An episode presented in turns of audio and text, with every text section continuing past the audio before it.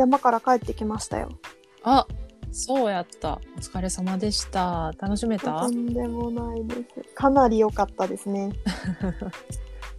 ちょうどね、今週木金とか特にもう真冬だったんじゃないの？そうそうそうそう、すごい雪がひ強くて、うん。すごかった、本当に。京都も積もりましたからね。え、京都も積もったのあ、それ見たわ。あの、銀閣寺がすごい水墨画みたいみたいな。あ、そうなんだ。それうはん、記事見た。そうなんだ。知らなかったけど。逆に街、うん。中もうっすら積もってたんで。あ、そうなんだ。うんうんうん。今年ね、結構ゲレンデデビューする人にはおすすめだったりするかもしれない、個人的には。それはどうして？なんか開けて1本目っていうのもあるかもしれないんだけど、人がやっぱ少なくって、ああ、なるほどね。めちゃめちゃ滑りやすかった。うんうんうん。というわけでちょっと今年雪山に行くことを検討されてる方いらっしゃったら、ぜひぜひと。おすすめですと。おすすめですね、かなり。はい。で、引き続き映画も見ておりますと。はいはい。これ、あれ話してるかわかんないんだけど、うんそもそもこのポッドキャストをするきっかけとしてもあったんだけど、今年映画を300本見ることを目標にしていて、はい。今ね、288本まで来たんですよ。おお。このまま1日1本ずつぐらい行くとギリギリセーフかなっていう。もうぴったり2020年300本で締めるって感じだね。締めたいですね。で、うん。ようやく、ちょっとなんか以前話題にもなってたんだけど、ワンダーを見たんですよ。ああ、はいはい。もうね、めちゃめちゃ、そう、そう。はいはい。めちゃめちゃ良かった。あーあれみまだ見てないんですよ。あ私マジで。これはね、ぜひ見てほしい。え、これそのまま話していいですか？あもちろんもちろん。ワンダ君は太陽っていうのが副題についているんだけど、主演がね、ジュリア・ロバーツだったんだよ。あはい。本当に綺麗な人だよね。そうだね。うん。うんで、あの、オーエン・ウィルソンっていうミッドナイト・イン・パリで主役を演じていたね、はい。彼が入り、で、主人公はオギーっていう子なんだけど、うんと生まれつきその顔に変形がうん。あってでなんかミドルスクールに入って多分学校が変わるから今がちょうどいいタイミングみたいなことを言ってた。でオギーはもう自分の顔が普通じゃないことを分かってるからうん。もうやっぱそそういう年齢の子たちだしさキーの目を向けられたりとかも分かってるんだよね。うんうん。でもまあ初めて友達を作ったりうん。まあ、初めて外の世界に触れるっていうのはすごい重要ななんだろうねタイミングというかうんうん。っていうところに触れながら、まあ、彼自身も成長するし、まあ、彼の周りにお姉ちゃんがいたりとかお姉ちゃんの親友がいたりとかもちろん彼の友達がいたりとかするんだけど、そういうひ、うんいろんな人たちの成長を描いた物語。で最初はそのオギーの顔がみんな違うっていうところでうん。こうクラスメートもからかってたりとかしたんだけど、まあそういう子たちの内面にも変化が現れていくみたいなのを描いた作品ではいはいはすごい最後まで含めてね本当に素晴らしい作品だったい。へえ。300本目にしたかったぐらいのとこあ これはね、あの、評価も高かったですよね。るねそうだよ。ねうん。でもあアカデミーのメイクアップヘアスタイリング賞にノミネートされてたみたいおうおうおう。なるほどね。そこなのね。そうそうそこにえーでもマジで作品賞とか取ってもよかったんじゃなかろうかぐらいな気がするけどな、そんなにいや。マジで本当になんか順当にいい映画だったうんうんうん。この年シェイプ・オブ・ウォーターあ違うメイクアップヘアスタイリングはあのチャーチルが撮ってるああ。ああそれは仕方ないわ。ゲイリー・オールドマンのやつね。2017年とか？かな。うん、2017だはいはいね。あのチャーチルすごかったね。うん、もう、うん。あれはもう、うん、イギリスの首首相でいい？合ってる。違う違う違う。首相？王様？首相？え首相首相だよ首相だね。首相だね、いうんやこの間なんかの映画でもチャーチル出てきたもんな、なんかの映画？うん、なんかここでも話した気がするけどなんかの映画でうん。こうなんか頼みに行った相手がチャーチルだったっていうのがあったまだ首相になる前大臣役でああ、はいはいはい。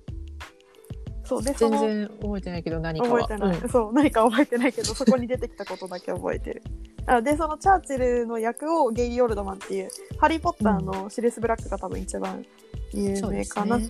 うん、今は。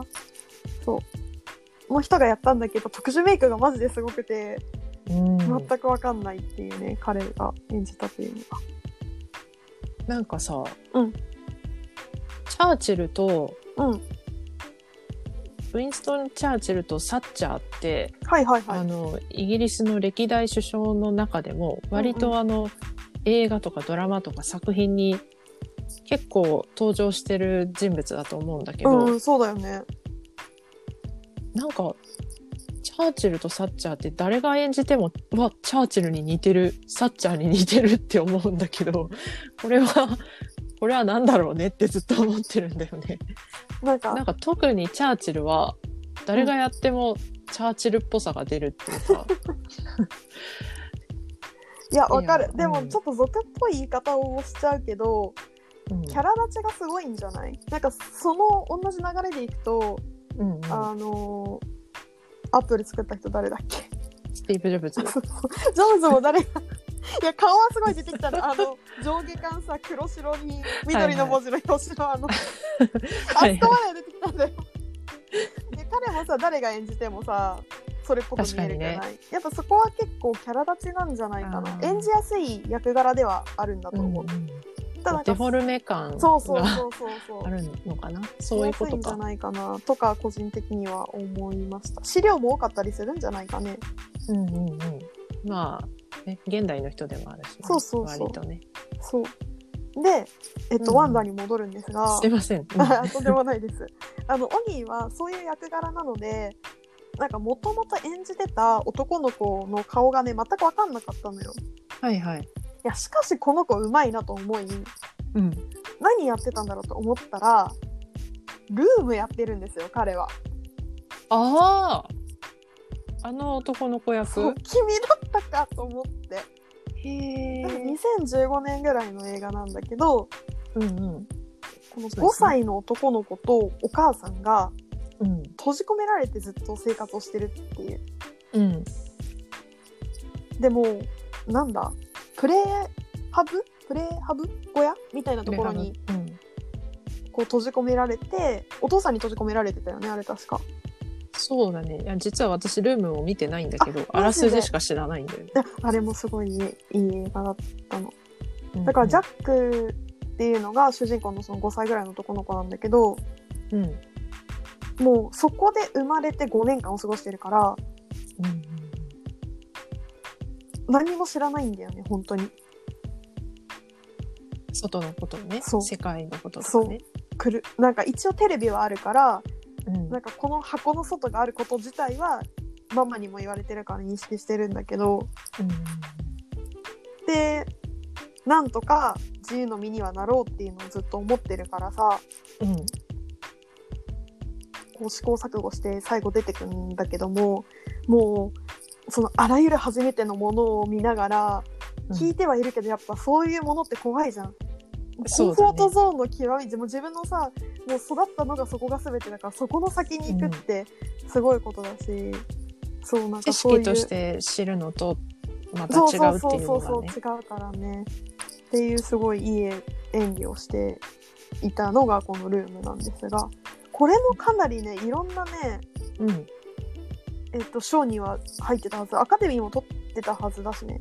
あの、そう、今見たんだけど、この俳優さん、ジェイコブ君？うんうん自身もだいぶいろんな賞を取ってるね、ルームで。そうそうそうそう取ってた取ってた、主演の俳優として取ってる。うん当時だっていくつよ？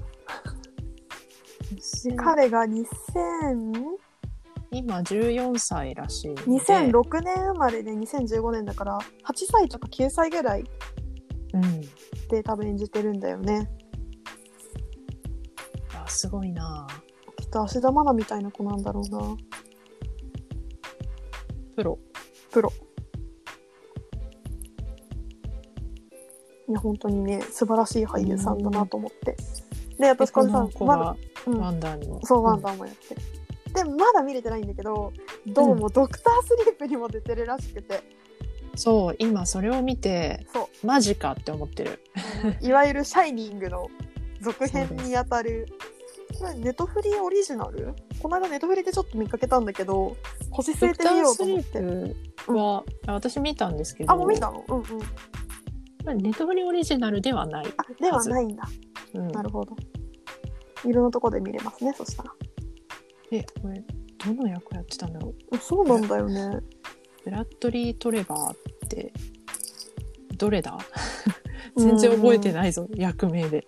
じゃあ2週目をですね。っていうわけでなんかすごいね穏やかな気持ちになれるっていうかこう正しいことを正しくしようみたいなことを思えるいい映画でした、うんうんうん。なるほど。はい。ちょっとぜひ見てもらえたら嬉しいです。うん、ちょっと、これもずっとマイリストに入れて見る機会を失ってるのあで、いやそうなんだよ。あ私も本当同じくで見ようかな、これを。うん。ちょっとなんかこう幸せな気分になるという意味ではいい映画かなと思います。うんうん。ではではこの辺りで。はい、ありがとうございました。ありがとうございました。